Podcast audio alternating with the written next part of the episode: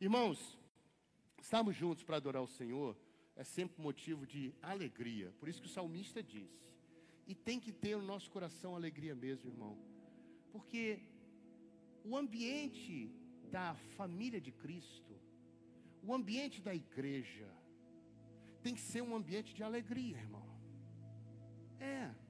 E se você não está vivendo um ambiente assim, de empolgação, de vir para estar com a família, de estar com seus irmãos, poxa, tem alguma coisa acontecendo. E eu vou te dizer, isso não é um problema da igreja, é um problema muitas vezes, ou a maioria das vezes, nosso. Nós é que temos alguma circunstância que não está nos permitindo viver o melhor da igreja do Senhor, que é, é a comunhão com o corpo, com o Espírito Santo, e podendo viver a vida que Deus nos deu, mas assim, podendo compartilhar uns com os outros a vida, seja nos momentos bons ou nos momentos difíceis. Como é bom ter alguém perto, como é bom ter. Ó, oh, tem uma goteira bem em cima aqui. Como é bom ter alguém perto, como é bom ter é, gente, família, nos momentos que a gente tem de dificuldade, de luta. E também no momento de alegria. Ah, pensa que ter alegria ou, ou ter como desfrutar de coisas boas sozinho tem graça. Não tem graça nenhuma, irmão. É, faz um churrascão na sua casa, compra picanha, compra só carne nobre, é, e você sozinho lá, para comer tudo. Não tem nem ninguém para ver que você está bem, ó, comendo picanha. Nem ninguém para assim, rapaz, o cara está bem. Uma crise dessa está comendo picanha está bem. Nem para isso, irmão. Sozinho não dá. E a Bíblia diz que nós não fomos criados pelo Senhor para viver só, de forma nenhuma. Quem vive só, e o salmista, a gente se insurge contra a sabedoria. Não pode viver só. E Deus nos deu isso, irmão. O sacrifício de Cristo foi para que eu e você desfrutássemos disso. Ele gerou isso para nós. Ele nos deu de presente a família, nos fez filhos, filhos que tem muitos irmãos e tem um irmãozão. Poxa, maravilha. Agora, se você não está desfrutando isso, poxa, é triste, porque você está perdendo o melhor o melhor. E eu falo isso com toda consciência, tanto de saber que é o melhor, porque eu estou vivendo isso. Estou vivendo isso há vinte e tantos anos. Quanto eu sei também, porque eu, tô, eu conheço, eu sei muita gente aqui que congrega, congrega, vem, vem assiduamente aos cultos. Mas acaba o culto, ó, bate em retirada. Eu não tenho a mínima condição nem de, de cumprimentar ou conhecer. Chega e sai, igual The Flash. Vai. Não se envolve, não faz parte de um grupão, não tem um ciclo de amizade dentro da igreja, de irmãos mais chegados, porque a amizade tem que ser com todo mundo. É claro que quando a igreja cresce muito, isso vai ficando difícil, às vezes impossível. Mas você tem um, um grupo de amigos mais chegados na igreja e acaba que você é conhecido. Talvez não tenha uma, uma, uma convivência com todo mundo, é claro, mas você tem, você conhece. Você sabe, as pessoas te conhecem. Porque a gente vai pelos relacionamentos se conhecendo. Então é, é triste ver que tem gente que não está vivendo isso. Porque é algo poderoso, é algo maravilhoso para a sua vida, para a minha vida, para as nossas vidas, e é algo de, de, de bênção para nós, irmãos. Viver igreja é viver bênção em nome de Jesus. Nessa noite eu quero compartilhar da palavra com você. E eu quero trazer luz para que a gente entenda isso, irmãos. Qual é qual é a verdadeira igreja que o Senhor deixou para nós, que o Senhor estabeleceu? Porque a gente, cada um aqui é, vem numa caminhada, alguns nasceram aqui, nasceram aqui nessa igreja, foram alcançados aqui. E aí já tem realmente é, um conhecimento, porque foi ensinado e estão vivendo isso. Tem outros que vieram de fora, vieram de outra comunidade e já receberam outros ensinamentos e talvez uma, uma, uma forma de caminhar como igreja que foi ensinado desde o início, viveu aquilo. E mesmo alguns que, me, é, é, mesmo estando aqui desde o início, alguma coisa, mas ainda tem algum problema para se soltar, para se entregar, para compartilhar a sua vida. Porque viver Cristo, viver igreja, é compartilhar a vida, irmão. É compartilhar. É deixar que as pessoas te conheçam verdadeiramente. Então, eu quero trazer esse texto, e dentro de, do contexto, eu até pedi os meninos para cantarem o louvor, que tem um pouco a ver com isso, ou que tem um pouco da palavra, até do, da, da mensagem. Quando eu estava lendo o texto, veio aqui até o título da mensagem e eu lembrei desse louvor que a gente cantou aqui, né? Um filho para o pai, né? O que mais? Esposa para o filho e e casa para o espírito. Eu assim, teologicamente, esse filho para o pai não precisa porque ele está desde a fundação, já tinha. Agora, família para o pai, sim. Deus gerou uma família. Deus também deu um corpo para o filho. Sim, ou uma noiva. Aí você pode usar os outros. Uma esposa, porque é a igreja, sim. E uma casa para o espírito, ou templo para o espírito, morada para o espírito.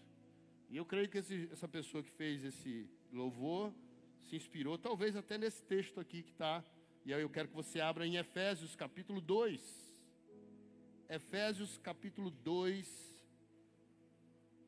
Nós temos o texto que reúne reúne esse desejo do pai por uma família, do filho pelo, pela sua noiva, pelo corpo, e do, te, e do espírito pela sua casa, pelo templo, que somos eu e você. Nesse texto aqui de Efésios, a gente vê reunido esse desejo. E essa é a igreja. É isso que o Senhor quer. É para isso que ele se entregou.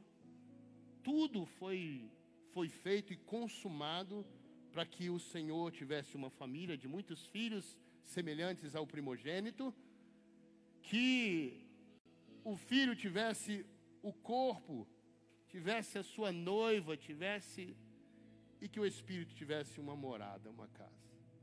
Amém aí? Efésios capítulo 2, a partir do versículo 16, diz assim o texto: Como membros do mesmo corpo, olha aí, estamos vendo o corpo, falando que nós somos membros desse corpo, e esse corpo é o corpo de Cristo. Se a gente ler esse texto de Efésios antes, vai declarando né, o senhorio de Jesus e somos corpo por Ele e para Ele.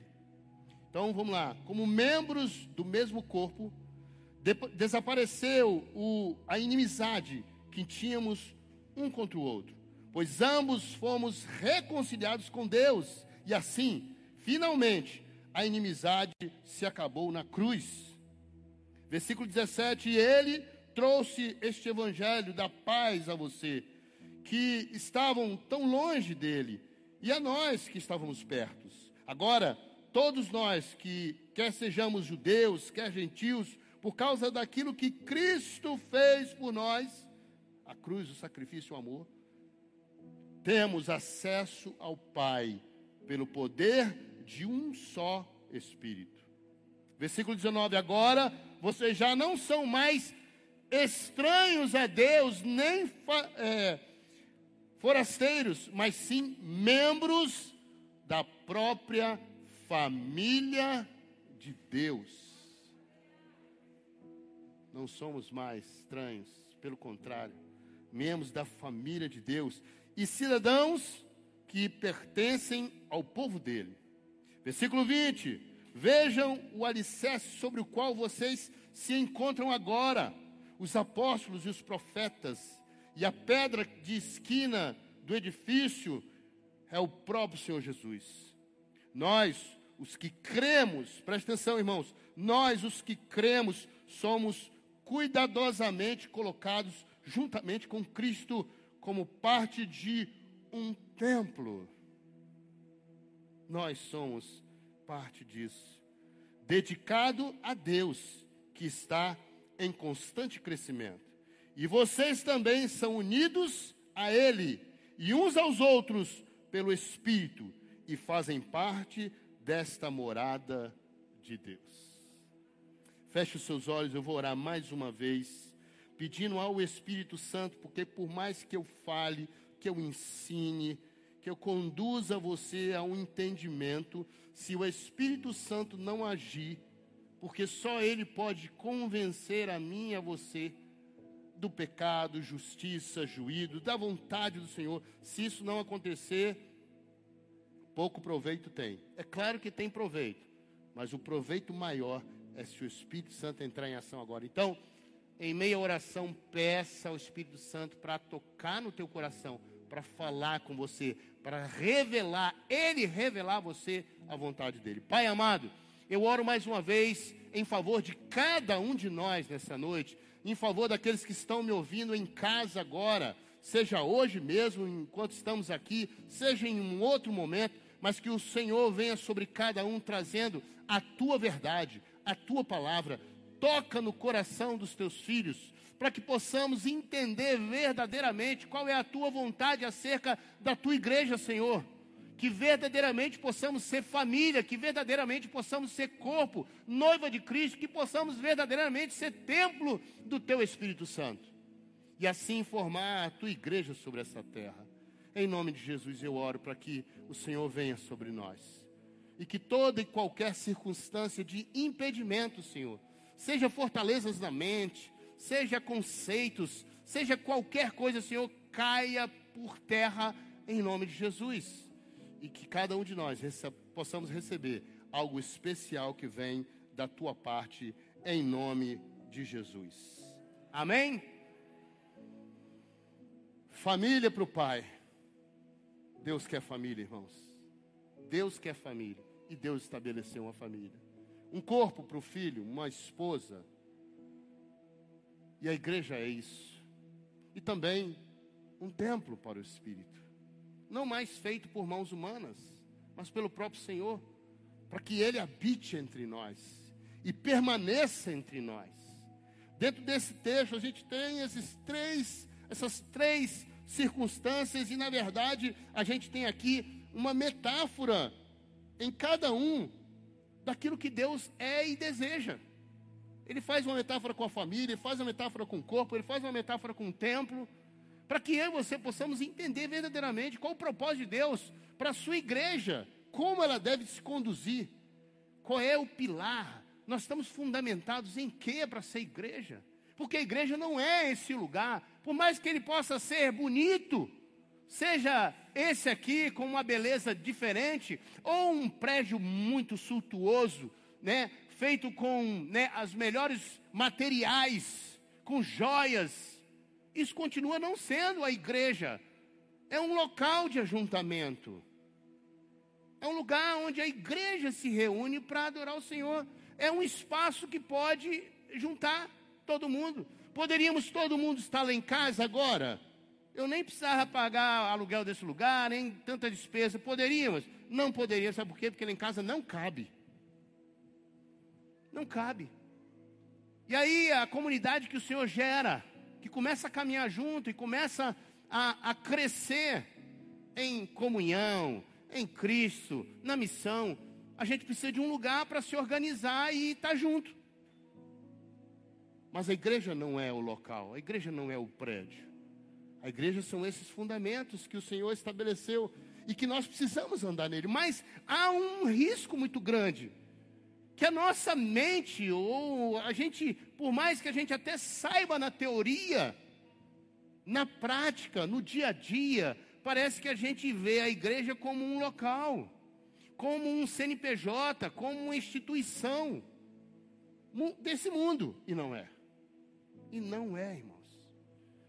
E aí a gente, às vezes, entende ser igreja por vir a um culto por estar congregando num lugar, por ter o seu nome num, num hall de membros de uma igreja, de uma instituição, de. Infelizmente, a gente tem isso aí. Se mandar desenhar, desenha a igreja, te der uma caneta e um papel, você vai desenhar aquela casinha com a ponta assim, com uma cruz em cima, para retratar a igreja. É ou não é, irmãos? Se mandar a gente desenhar, tem, ah, não, tem que desenhar a igreja, você tem que comunicar a igreja. Você vai fazer isso. Tchum, tchum, tchum, tchum, aquela entradazinha. Isso é um estereótipo da igreja que muitas vezes está na nossa mente e que a gente ainda vive. A gente ainda vive isso aí. Então, qual é a igreja que Deus estabeleceu mesmo? O que, que verdadeiramente é viver igreja, é ser igreja? O que, que nós estamos fazendo aqui, irmãos? Por mais que cada um tenha a sua vida, seus, seus, seus problemas, né, suas responsabilidades, mas o que é, é o, que, o que nos une? E qual é o nível dessa união? Porque agora nós nos unimos aqui por um, um, um, um propósito e por uma circunstância. Qual? Nós nos vemos cristãos, crendo em Cristo, crendo em Deus. E entendemos desde que somos gente que igreja é uma reunião de pessoas que se juntam para adorar esse Deus. E aí a gente se junta, e agora hoje, domingo, olha quanta gente estamos todos convergindo para uma, uma, uma, um relacionamento para esse dia, pelo menos para esse dia. Mas é isso que o Senhor tem como igreja para nós? Nos, relacionarmos uma vez na semana? Nos conhecemos só de, ah, tudo bem, a paz do Senhor. Ou Deus tem igreja como algo muito diferente disso? E é verdade que ele tem. E o texto que a gente leu agora, eu quero destacar exatamente esses, esses três, essas três formas de entender, ou que o Senhor trouxe para nós entendermos, né, como essa metáfora para que a gente possa entender. Porque é para isso que está aqui, irmão. Quando Deus fala de igreja como família, fala de igreja como corpo, fala de igreja como templo, Ele está querendo que eu e você possamos entender o que ele está querendo dizer. Então ele faz uma comparação, irmão. Aí você tem que olhar para a família, você tem que olhar para o corpo, você tem que olhar para o templo, para entender o que, que Deus está querendo comunicar para nós, daquilo que é verdadeiramente a igreja. Vamos lá, versículo 19, aparece aqui. Agora, vocês já não são mais estranhos a Deus, nem forasteiros, mas sim membros da própria família de Deus e cidadãos que pertencem ao povo dele. Irmãos, agora já não há mais inimizade. O Senhor, a barreira que tínhamos de separação foi tirada. Não há nada mais que nos impede de ter comunhão com o Pai. Agora ele se entrega como Pai e nos nos faz filhos, porque é através de Cristo Jesus, e eu deixo te dizer, só através de Cristo Jesus somos feitos filhos de Deus. Nós nascemos criatura, e havia uma separação porque o homem se rebelou contra Deus. Nós nascemos em pecado. Essa é a verdade, nós nascemos separados de Deus. Mas no momento em que nós reconhecemos a nossa condição de pecador e olhamos para Ele e reconhecemos que Ele é o Senhor, e que ele morreu para que eu tivesse vida e pudesse ser salvo. E ele morreu para que eu pudesse de novo ter relacionamento com Deus, como foi assim desde o princípio. Aí então eu entrego a minha vida a Ele, consciente disso, arrependido por achar que eu poderia viver é, por conta própria, me governando. Entendo que nada está nas minhas mãos. O dia de amanhã não nos pertence. A nossa vida é como uma neblina, como um sopro, vem, daqui a pouco se vai. E nós não estamos sobre essa terra apenas para nascer e morrer e ter uma vida A ou B. Nós nascemos para que a nossa vida glorifique a Deus. E Ele se fez homem, morreu para que eu e você pudéssemos ser salvos. Então, a separação que tinha não existe mais. E pelo sangue do Cordeiro nós fomos justificados e nos tornamos filhos de Deus. Não mais agora forasteiros, não mais agora inimigos, agora filhos. Por isso, se você ainda não entregou sua vida a Jesus, entenda, pela palavra, somos feitos filhos de Deus por conta do sacrifício e do amor dele na cruz. Mas ao mesmo tempo, não há mais separação entre nós. Não há mais separação entre nós. Porque por mais que sejamos cada um é, seres pensantes, com um temperamento, com uma série de circunstâncias, nós fomos unidos por Cristo. E o mesmo Espírito que, é, que diz respeito ao tempo, que habita em mim, se habita e habita em você, irmãos, não há nada mais que nos separe. Porque é muito maior o que está em nós do que o que está no mundo. Podemos ter diferenças? Podemos, de opiniões, isso e aquilo. Sim, Cada um aqui é diferente, poxa. Cada um tem um jeito de ser, tem é, é, aprendeu de uma forma algumas coisas e vive de alguma forma. Amém. Mas nós, nós a nossa vida foi, foi ó. Deus nos juntou pelo seu sangue, pelo seu amor e nos deu o seu espírito. Aí nós temos agora a mesma linguagem, irmãos. nós olhamos pelo mesmo óculos, nós vemos da mesma maneira porque o Espírito que habita em nós nos faz enxergar. Então, até a separação entre nós não existe mais. Então, não existe como ser igreja e termos uma vida separados. E muito menos temos problemas com meu irmão. Não, eu não falo, não, eu não gosto dele. Não, não existe isso. E a própria palavra diz: não ameis de boca. Porque alguém que diz que Deus mas odeia, ou faça, haja assim com seu irmão, é mentiroso. Diz a palavra. Chateia comigo não, a palavra é mentiroso. Porque eu e você não podemos nutrir no coração, se o Espírito Santo habita aqui, um sentimento que é contrário à própria pessoa de Deus. E Ele está aqui. Ele está em nós. Ele está entre nós. Então o meu coração não pode nutrir isso. Posso me chatear? Posso me entristecer? posso ter desavenças. Claro, isso é normal. Eu preguei na quarta-feira que Barnabé e Paulo tiveram quebra-pau numa missão. Ó, oh, eles iam fazer missão. E aí se desentenderam, porque ele queria levar Marcos, João Marcos. Barnabé queria levar e João Marcos já tinha é, pisado na bola na última missão, na última viagem missionária. Desistiu no meio do caminho. E aí Paulo não quis levar, Barnabé vai levar, não vai levar, vai levar, não vai levar, vai levar, não vai levar. Aí confusão armado. O que rolou, a Bíblia não fala, irmão. Mas diz lá que a briga foi feia. Isso a Bíblia diz. Aí Barnabé pegou Marcos e foi para um lado. E Paulo pegou Silas e foi para o outro. Acabou. Ah, eles abandonaram a fé? Não. Tiveram essa divergência momentânea. Mas depois você vai ver lá na frente, irmão, eles voltarem, terem relacionamento novamente, continuarem a caminhada juntos. Paulo depois até deu, se arrependeu, dá para ver isso, porque depois ele faz elogios a Marcos, que Marcos foi Marcos, né? João Marcos escreveu a parte da Bíblia, da Bíblia, o Evangelho. As divergências podem existir, mas isso não pode nos separar, porque o que é maior está em nós, irmão. Então, isso é família. Aí eu pergunto a você: olha agora, se Deus é família e Ele estabeleceu uma família, o que, que Ele quer falar com você? Como é que Ele quer que seja o nosso relacionamento? É de oi, oi no domingo? É de a paz do Senhor, mas não saber nada um do outro? Não é isso que Deus quer, irmão. Não foi isso que Deus estabeleceu como igreja. Deus estabeleceu uma caminhada de família. Como é você com a sua família? Olha, e aqui eu vou dizer aqui, a minha família é o quebra-pau, ninguém se gosta. Irmão, estou falando da família que Deus estabeleceu.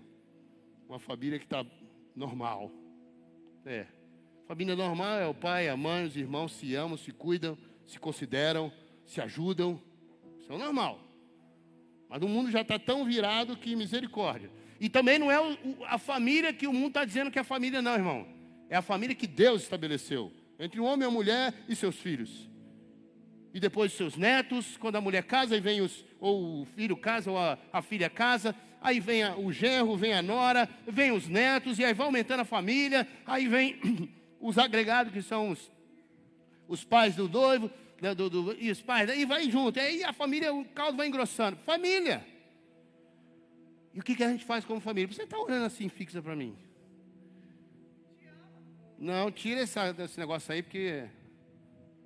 Obrigado. Estava com um olhar assim. Parece que está me. Me ajude, você é família. Me ajude. Então, família, irmão. É até isso, quando eu estou aqui, às vezes eu esqueço uma coisa, ela pá, ela fala. Por quê? Família está para ajudar um ao outro. Família está, ó, para cobrir o problema, ajudar ali. É, irmão, família. Agora, como é que você acha que Deus estabeleceu? Ah, só foi para dar um nomezinho? Só, é só para. É uma nomenclatura. Não é que Deus quer que a gente seja família, de andar junto, de compartilhar os problemas, as alegrias. Não, não, não é isso não, né? Cada um para o seu lado. Cada um se vira, cada um aí, viu? É, é, é, é, é como é? Deus por. Não sei o que por Deus, Deus por todos. Como é que é? O ditado? Estou igual o Chapolin Colorado. Como é que é? Cada um por si e Deus por todos. Você acha que é isso que Deus estabeleceu? Você acha que é essa a igreja? Não é não. Quando Deus falou de ser filhos e de família, Deus está falando desse. Ele quis falar com você, ó. Sabe o que eu quero entre vocês? É isso. É o que vocês entendem de família. É isso. Vivam entre vocês isso. É o que Deus quer. E quando a gente vive isso nessa amplitude, irmão, poxa, como é maravilhoso, a gente ganha mais é, irmãos, verdadeiramente, para compartilhar a vida, para se alegar, para estar tá junto nos problemas, para estar tá dando, sendo suporte, para e, ó, e, e a vida fica mais leve. Pensa aí que uma família grande, como é um problema, uma situação, tem muita gente para ajudar. Fazer mudança, oh rapaz. Vai fazer mudança sozinho para você ver. Agora, se você tem família e família grande, junta os homens da família tudo, irmão. Vai lá, vai desmontar guarda-roupa, vai botar a geladeira nas costas, e todo mundo carrega. E é aquela festa, aquela risadagem, aquela brincadeira, aquela farra. Bater, vai bater uma laje sozinho, irmão. Mas se tu tem família, irmão, poxa, caramba, eu me lembro a gente batendo laje na igreja que nós fazíamos parte. Todo mundo lá, irmão aquela rampa assim, cada um, e aí os balde passando, ó, os irmãos, para construir o templo. Poxa, a gente economizava e era uma festa. A gente fazia uma feijoada e a gente, todo mundo trabalhava para bater a laje do. Que coisa maravilhosa é viver isso. Poxa, é maravilhoso. Então, não somos mais estranhos. É para enfatizar, quando fala família, é para enfatizar unidade, unidade dos crentes. É na família que encontramos a unidade mais íntima, é ou não é? É para ter realmente intimidade mesmo. É para você ter alguém que você possa compartilhar, que você possa buscar conselho, que você possa abrir das suas dificuldades. Quem vive só, quem se isola, meu Deus, sofre demais. A palavra de Deus diz que a gente precisa andar na, na, multidão de conselhos, porque aí há sabedoria. E a gente fala dos conselhos entre os irmãos mesmo, aqueles que são mais experientes, que podem dar o conselho, que podem ajudar. Um casal novo, que está no início do casamento, tendo alguns dilemas. Poxa, um casal de irmãos que já tem muitos anos, tem uma família bacana, tem condição de ajudar, de dar conselhos de ser uma bênção para esses, esses jovens, o jovem casal. E quanto mais outras coisas você pode pensar aí, você tem condição por conta disso. É na família que somos amparados, sustentados, amados. É ou não é, irmão? É na família. A mãe, o pai, os irmãos. Os irmãos até têm uns telequetes, mas não briga com ele não lá fora, porque em casa a gente quebra no pau, mas lá fora não briga não, não brinca aqui com minha família não. E dentro da família, os direitos, privilégios, deveres e as bênçãos são compartilhados por todos os seus membros, os membros da família. Deus derrama bênçãos para a família dele. Para quem é família, desfruta das bênçãos. Sabe por quê? Porque a bênção de Deus, ele vem através de um e de outro da família. E aí a gente vai desfrutando de bênçãos de Deus através de um, através de outro. Seja qualquer tipo de bênção, irmão. Seja um conselho, seja uma ajuda num momento difícil, uma ajuda financeira, seja um serviço, seja um momento de alegria, seja qualquer momento, irmão. Uma luta, um, um problema. E a gente tem então com quem contar. E Deus então derrama a bênção quando vivemos família. Quando, quando a gente daqui a pouco for comer do pão e beber do cálice, tem uma única observação. Eu não vou dizer, e vocês vão ver, quem vai participar. Eu não posso. Eu posso fazer o que a Bíblia diz. A Bíblia diz que examine-se o homem a si mesmo para comer do pão e beber do cálice. Agora, agora, quem come e bebe sem discernir, sem entender o que é o corpo, o que é igreja, o que é ser templo do Espírito Santo, o que é o que Deus estabeleceu, come e bebe juízo para si e não a bênção. Porque quando eu como e bebo, eu estou declarando, Pai, eu vivo aquilo que o Senhor me deu, que é a igreja. Não, não, eu não vou à igreja. Não confunda ir à igreja. Eu sou a igreja porque eu vivo a missão, eu vivo em amor com meus irmãos, eu estou junto com eles para participar da obra, do, do mover da igreja, de, eu divido a minha vida com eles. Isso é ser igreja e é discernir o corpo. E se eu e você comemos do cálice, bebemos do, do comemos do, do, pão e bebemos do cálice sem entender isso, irmão, a gente só está comendo um pãozinho e bebendo um suquinho de uva e nada na nossa vida está acontecendo. Pelo contrário. Pela palavra, a gente come e bebe é juízo e não a benção. Então, não é essa família que Deus quer, quer, quer família mesmo. Aí o, o outro texto, versículo 16 que lemos. Como membros do mesmo corpo, irmão. Desapareceu então a inimizade que tínhamos um contra o outro, pois ambos foram reconciliados com Deus, e assim finalmente a inimizade se acabou na cruz. Eu li, foi esse versículo? Eu li, foi, foi o 19, né? Aqui ele fala sobre membros do mesmo corpo. É outra metáfora que Deus quer te ensinar o que é família e manda também você olhar o corpo. Você olhar o que diz respeito a, ao seu corpo.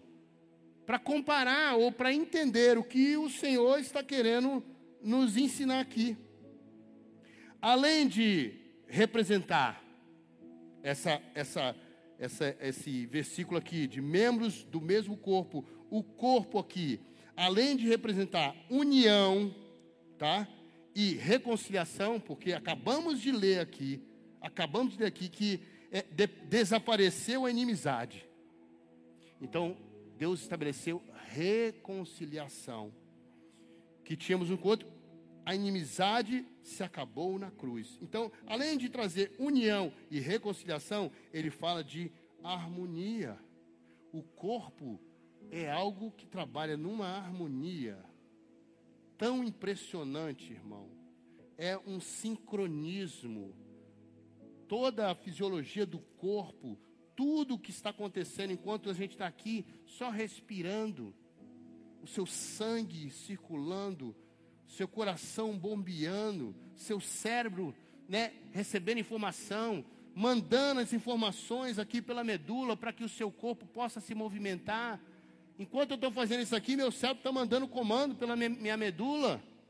Caramba, está acontecendo tanta coisa aqui e que a gente nem para para pensar, é harmônico.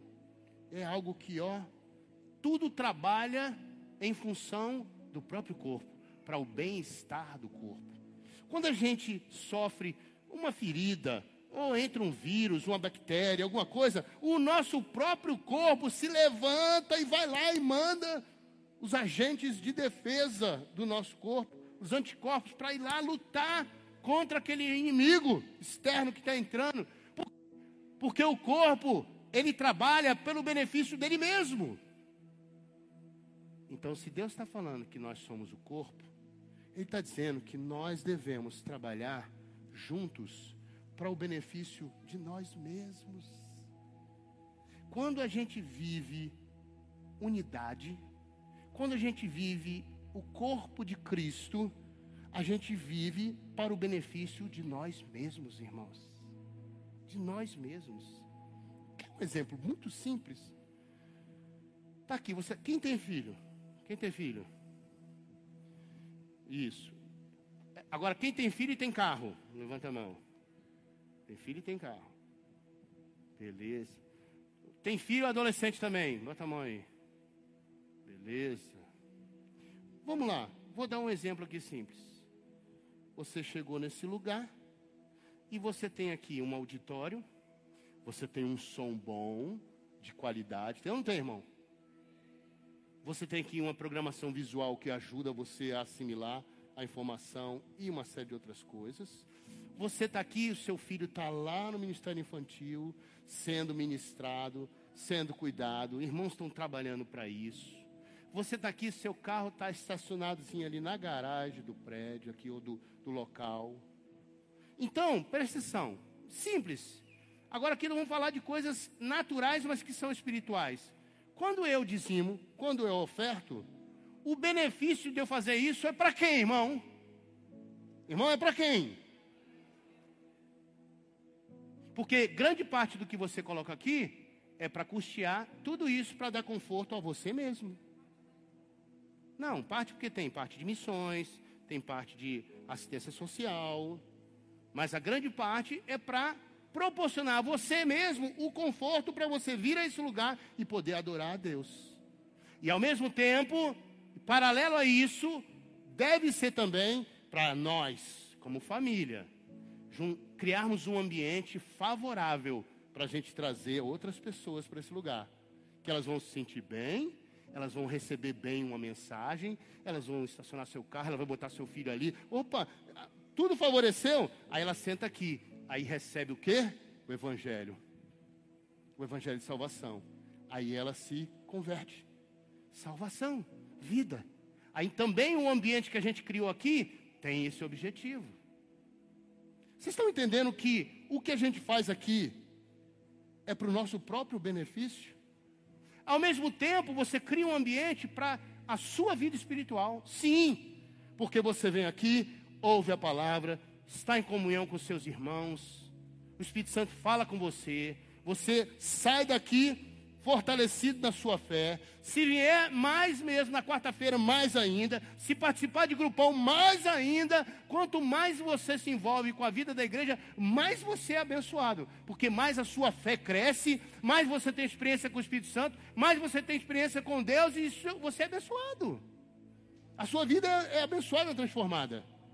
Então tudo isso é para o seu próprio benefício. Por isso que o corpo tem que trabalhar unido. Unido, irmãos. Por isso que a gente faz aqui os propósitos, irmãos, nós temos um propósito de fazer isso. Então, aí todo mundo unido participa e consegue realizar as coisas. Aquilo que talvez fosse impossível por conta de valor financeiro, por conta de uma série de outras coisas, se torna possível. Por quê? Porque todos nós para o benefício de nós mesmos, do corpo, nós temos unidade. Nós temos ali, ó, harmonia. Nós estamos juntos nisso. A gente quer isso. A gente junto trabalha para isso. Porque eu não estou fazendo para ninguém, estou fazendo para Deus e para mim mesmo. Para mim mesmo. Eu não tenho criança pequena. Eu não tenho filho adolescente. Isso é para nós. Não é para mim, pastor. É para nós, para que nós sejamos abençoados e possamos desfrutar disso. O corpo, presta atenção, apesar de ser é, composto de muitos membros, e aqui a gente pode continuar nessa avaliação pelo corpo que o texto fala, a gente vê aqui que é um, um notável modelo de, de cooperação. Como eu expliquei, o corpo coopera com ele mesmo. E eu e você precisamos ter essa visão de corpo para cooperarmos com nós mesmos ao cooperar com a vida da igreja. Além de uma dependência, presta atenção, uma dependência entre os membros. O corpo depende um do outro, irmão. Pera para pensar aí. Eu dependo do pé, eu dependo da perna, eu dependo da mão, eu dependo do braço, eu dependo dos olhos, senão eu não vou enxergar vocês. Eu dependo da boca, porque eu quero falar e preciso falar. Poxa, a gente depende um do outro. Não tem nem nada no corpo aqui que diz assim, um é mais importante que o outro. Não, tudo aqui é importante. Toda parte do corpo é importante. É impressionante, irmão. Impressionante. Porque o corpo é uma perfeição. E todo órgão, e toda parte do corpo vai cooperar com o seu próprio sustento, a sua própria vida. Por isso que eu e você dependemos um do outro. Você depende das pessoas. Eu não depende de ninguém. Depende. Sabe por quê? Porque quando nós somos igreja, e quando você está ligado à igreja, há uma bênção especial para você que só acontece pela igreja. O Salmo 133 que eu citei. Ó, oh, como é bom e agradável que os irmãos vivam em ali, na união. Aí ele faz comparação. É como o orvalho do Monte Hermon, é como o óleo que derrama na barba de Arão. Se eu for falar disso aqui, a gente gasta muito tempo, porque é uma analogia também maravilhosa para entender o poder da unidade. Mas o que ele quer mostrar é que ali, ali, na unidade, ali, na dependência um do outro, Deus opera a vida e a bênção para sempre, irmão. Nós dependemos uns dos outros. Nós dependemos, irmãos. Você não depende de um médico? Você não depende de um mecânico? Você não depende de uma pessoa que cozinha se você não sabe fazer nada? Você não depende? Você depende. E como igreja, é aí que nós dependemos mesmo uns dos outros. Para a nossa vida espiritual, para a nossa comunhão com Deus. Eu dependo de você. Você tem até a música, né? Eu preciso de você. Você precisa de mim. Nós até. É isso, irmão. Dependemos mesmo. Isso não é musiquinha, não. Isso é uma verdade cantada. Mas é uma verdade. A gente precisa um do outro. Não tem jeito. A vida é assim. E olha, eu vou te dizer uma coisa, irmão. De uma vez por, todas, entenda. Você não é corpo sozinho. Ah, eu tenho minha fé sozinho, eu sou templo do Espírito Santo, eu, eu tenho minha coisa com Deus, eu vou, eu gosto de ouvir a palavra, mas é eu.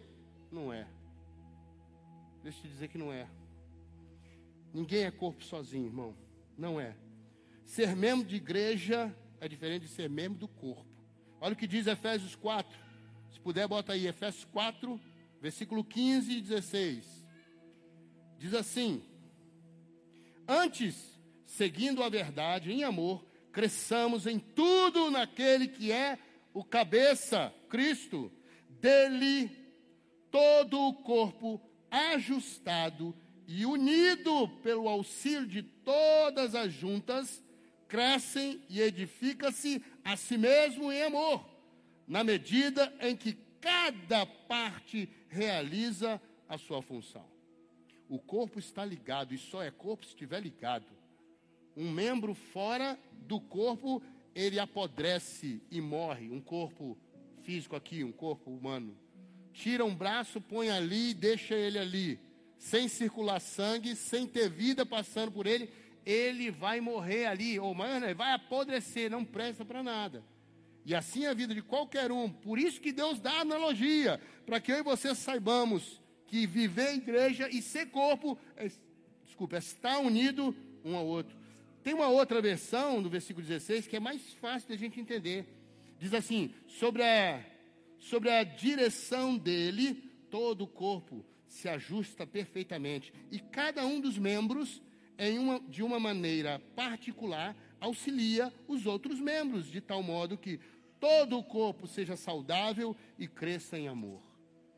O corpo vai se ajudar para ser corpo, senão, não é, não vive. Irmão, se você vê até os dez mandamentos, que são aquilo que Deus estabeleceu, quatro primeiros mandamentos é, é o seu relacionamento com Deus. Pode ver lá. Não fará outra imagem diante do seu Deus, amará só o seu Deus. Quatro. Depois, seis outros mandamentos que faltam é de relacionamento entre nós. Já são nove horas. Foi culpa do louvor, não foi culpa minha. Tiago diz assim, olha. Deixa eu ver aqui.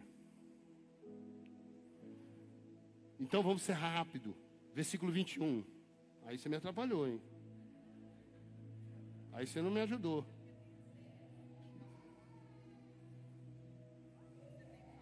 Claro que eu vou falar o que eu tenho que falar. Versículo 21 é o terceiro e último versículo. Diz assim: Nós, os que cremos, somos cuidadosamente colocados juntamente com Cristo, como parte de um, o quê? Hã? Não é Tiago não, filho. Alô? É o texto original, versículo 21. Nós, os que cremos, somos cuidadosamente colocados, presta atenção, irmãos. Analogia da família, analogia com o corpo e agora com o templo. Isso aqui é bom para a gente terminar aqui. Nós, os que cremos, somos cuidadosamente colocados juntamente com Cristo, como parte de um templo dedicado a quem? A Deus, que está em constante crescimento. Templo para o Espírito. Aqui a metáfora do templo, no grego aqui, o termo aqui é naon, e naon é exatamente santuário interno. Por isso que Deus está querendo realmente falar de algo interno. E aí ele diz aqui, ó, nós o que cremos, nós o que cremos, irmãos, se eu e você caminha na igreja, ouve a palavra e não crê, se a gente é só ouvinte, não praticante, não adianta nada, irmãos. Porque se a gente já ouviu esse discurso de ser igreja, de entender isso, e não continua não participando da vida da igreja como igreja que deve ser, então é aquele que ouve e ouve a palavra, mas não pratica. E o texto aqui ele diz assim: olha, eu, lemos agora, nós que, os que cremos somos. Se você crê, irmão, você precisa viver o que a palavra diz que é para viver. Porque o que eu estou falando aqui não é uma concepção minha, não é um entendimento meu. A Bíblia toda vai trazer no Novo Testamento o ensinamento, e até no Velho Testamento, a mesma forma.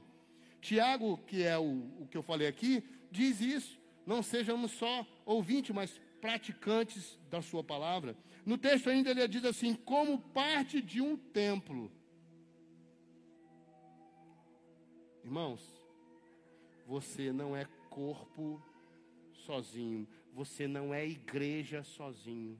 Não é no singular. Não é. Até o templo. Você é templo do Espírito Santo, sim. Mas para ser templo como igreja do Senhor, que eu dizer, eu sou igreja, sim, é analogia para templo do Espírito Santo, mas você só é com o outro. Porque o texto ainda diz aqui, ó, como parte de um templo, cada um de nós somos parte desse templo, irmão. Eu e você somos parte do templo. Sozinho nós não somos templo. Eu preciso do outro para ser realmente templo como igreja do Senhor. Você pode ter comunhão com o Espírito Santo, ele habitar em você. E se ele habita em você, ele vai te convergir para isso. Ele vai te direcionar para viver isso, porque é o que o Espírito quer. Que a gente viva essa comunhão, essa verdade, esse amor. E olha, irmãos, como eu falei, o, a, o benefício é nosso mesmo. A gente que desfruta do que tem de melhor como igreja. Presta atenção aqui, vou dar uh, exemplos. Olha, estamos 16 anos, estamos fazendo 16 anos, já vou encerrar. 16 anos.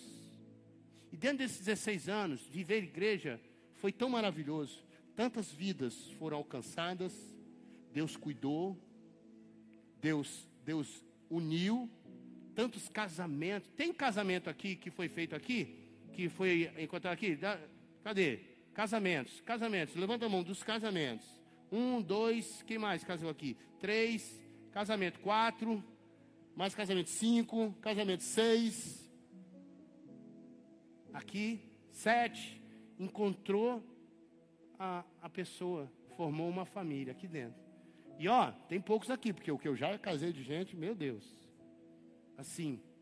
Fora isso, irmãos, quantas pessoas já foram abençoadas em momentos da vida, situações difíceis? Cadê o Teles que eu vi falar alguma coisa aí? Cadê o Teles? Teles não estava aqui? Está aqui não, Teles? Ah, ali, Du ali, ó. Du. Teles esses dias foi com Du para Belo Horizonte, atropelaram uma, um animal na estrada. Acabou o carro do Teles. Acabou com a Du. Acabou. Se fosse para uma seguradora, era PT. Mas, como não está segurado, tinha que ajeitar. Pensa aí no valor. Deu mais de 7 mil reais para consertar o carro. Ele não tinha condição, irmão. Mas a igreja, os irmãos, liga para um, liga, o irmão, aconteceu isso. Não, eu dou tanto, eu dou ajuda. Fomos ajudando, irmão. O carro está lá reformando. Por quê? Porque vive igreja, irmão.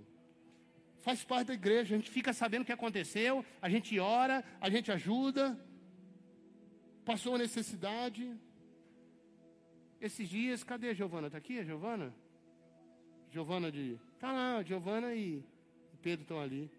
Giovana. Está quantos anos, Giovana, agora? 19. Foi com quantos anos? 18? Não, 17. 16. Com 16 anos, a Giovana apareceu um, um, câncer aqui, ó, na mandíbula dela. O rosto dela ficou desse tamanho. E aí, meu irmão, agressivo. A igreja começou, entrou em ação, oração, chegamos junto, fomos vendo conhecimentos. Para encurtar, Giovana foi morar em Barretos o hospital de, de referência do nosso país e de outros, do tratamento.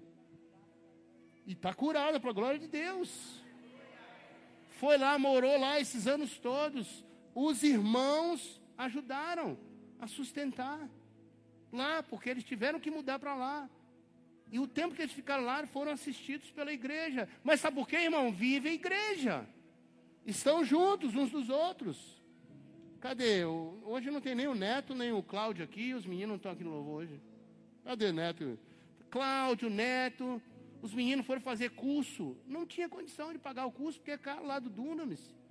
A igreja, irmãos, a gente junta, a gente ora, faz campanha, vende salgadinho ali. E os meninos foram, não só eles, mas outros foram. E fizeram o curso, estão aí. E tem outra leva. Eu estou te dando alguns exemplos de agora, mas pense que na as pessoas foram abençoadas, sustentadas, cuidadas.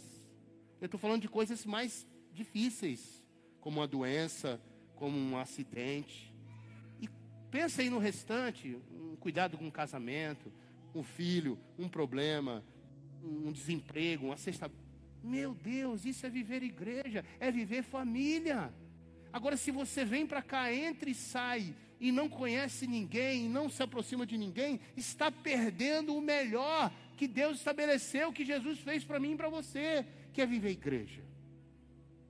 Irmãos, para você ter uma ideia, eu fiz ali, espaço play, botei um cafezinho aqui, ali, e eu cabo agora o culto aqui, vou para lá.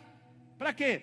Para que você que bate aqui, não vá Vá para lá tomar um café comigo, vai conversar, vem se apresentar, vem bater um papo, vem conhecer, deixa a gente te conhecer.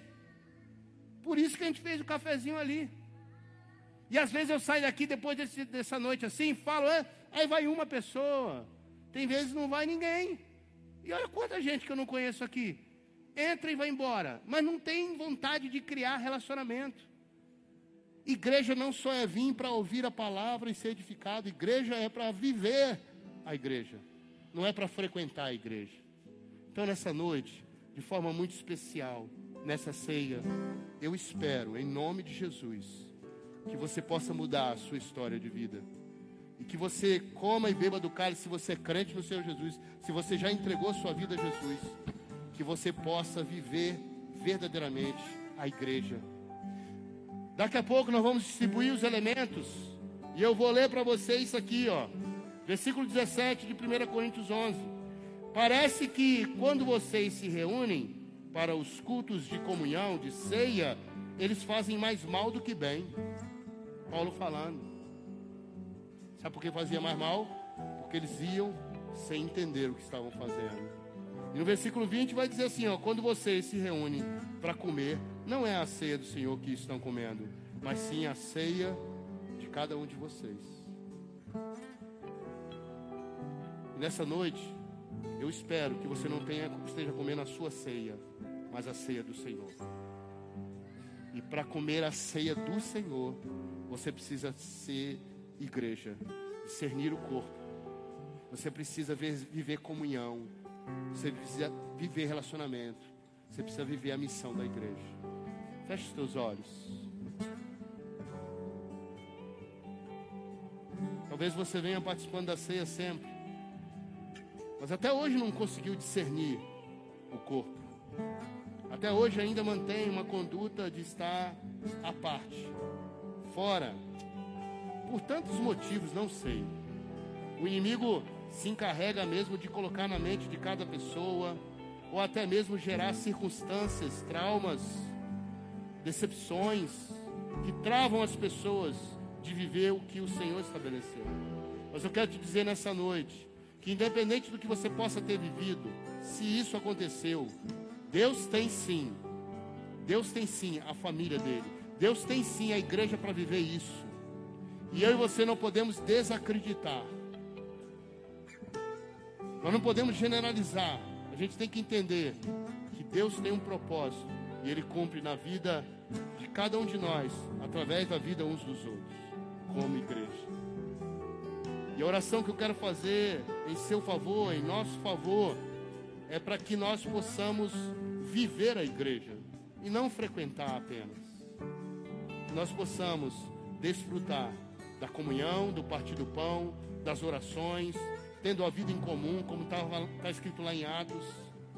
Que mais e mais a gente possa desfrutar da bênção que o Senhor tem quando vivemos a igreja. Pai amado, eu oro em favor de cada um dos meus irmãos. Já já nós vamos ceiar junto. E nós vamos comer do pão, beber do, do cálice. E Deus, em nome de Jesus, que possamos, Senhor, participar da ceia, não nossa, mas do Senhor, da mesa do Senhor. Porque haja entre nós comunhão, vida, alegria, família, corpo. Sejamos juntos templo para o mover do teu Espírito. É a minha oração em favor de cada um de nós, Senhor. Que essa palavra entre e encontre um coração que deseja te obedecer e que possa desfrutar, Deus, daquilo que o Senhor tem para nós. É a minha oração em favor de cada um. E oro em nome do nosso Senhor Jesus Cristo. Se você re recebe essa palavra, diga amém, meu irmão. Glória a Deus. Glória a Deus. Nós vamos nós vamos passar para esse momento da ceia. E é como eu disse, a palavra de Deus diz: examine-se o homem a si mesmo. Você que vai fazer uma avaliação para comer do pão e beber do cálice. O incentivo é para que você coma e beba. Não é dizer assim, ah, eu não estou vivendo isso aí, eu não posso não. Não! É para te incentivar a viver isso. A você desejar isso a dizer assim: Senhor, eu quero hoje, a partir de hoje, ver algo novo, verdadeiro. Vou comer e beber hoje de forma diferente, em nome de Jesus. Se você já entregou sua vida a Cristo, se você é batizado, se você tem comunhão com a igreja, a palavra diz que você está apto para comer do pão e beber do cálice. Mas quem faz a avaliação é você mesmo. Então eu vou convidar para ficar de pé todos aqueles que vão participar da ceia do Senhor hoje. Fica de pé, todos que vão participar da ceia.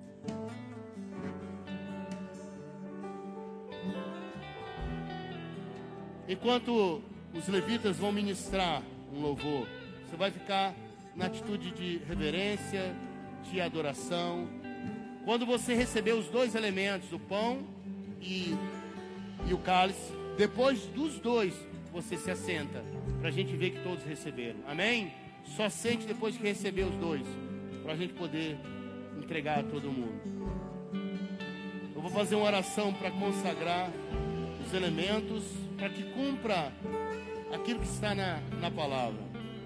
Esses elementos continuam sendo o pão e o suco da uva, que representam o sangue e o corpo de Cristo. Eles cumprem um propósito que a palavra diz que é de lembrarmos do sacrifício de Cristo. Então eu quero orar pela sua vida, para que você possa entrar nesse ambiente de lembrar do sacrifício e de adorar o Senhor. Pai amado, eu quero consagrar esses elementos, o, o suco da uva e o pão, que cumpra esse propósito de nos fazer lembrar do teu sacrifício, de como o Senhor foi torturado, de como o Senhor foi, Senhor, o teu sangue foi jorrou, Pai, em favor de cada um de nós. Que esses elementos nos façam lembrar disso. Eu oro e consagro em nome de Jesus. Amém. Amém. Podem distribuir.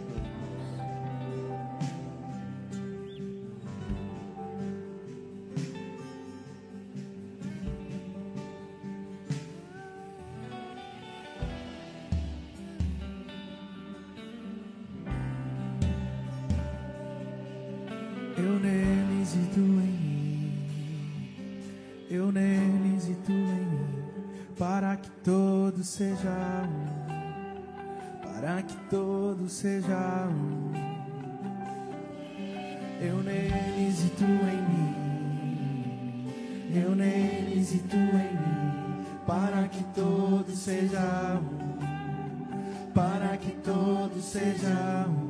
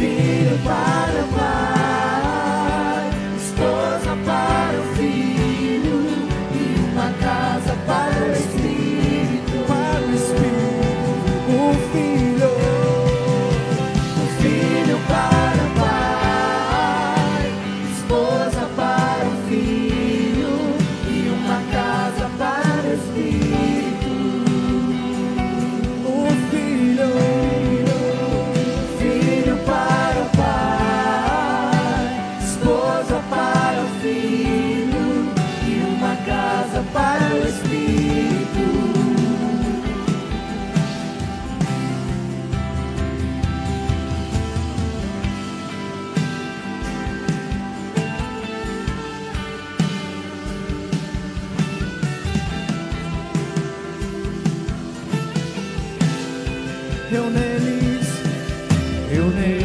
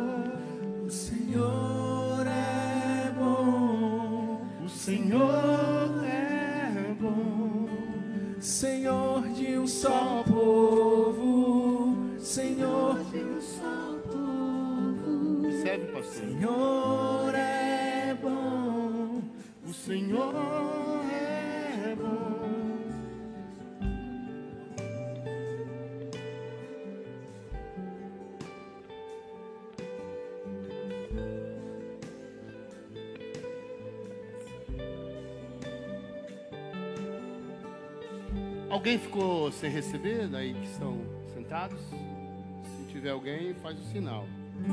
Todos receberam? Glória a Deus. Então vamos ficar de pé para participarmos juntos desse momento.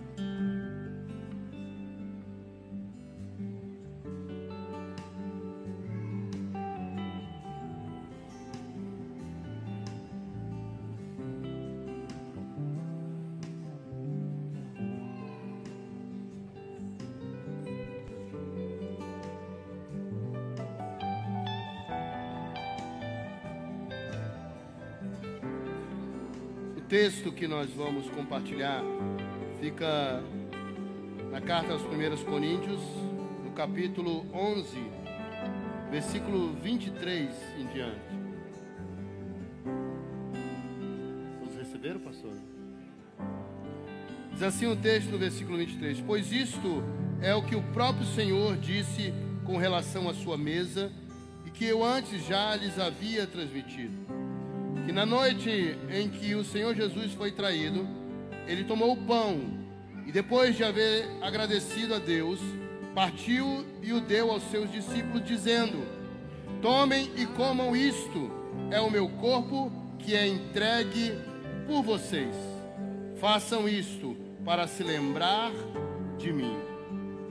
Senhor, nós te rendemos graças. Agradecemos porque o Senhor se entregou, sofreu no nosso lugar. Seu corpo foi sacrificado, Senhor, machucado. E os pecadores somos nós. Senhor, receba nessa noite toda a expressão de gratidão, de reconhecimento. E declaramos que não foi em vão. A tua igreja está sobre essa terra para declarar amor ao Senhor e receber o teu sacrifício. Se você crê assim, coma do pão.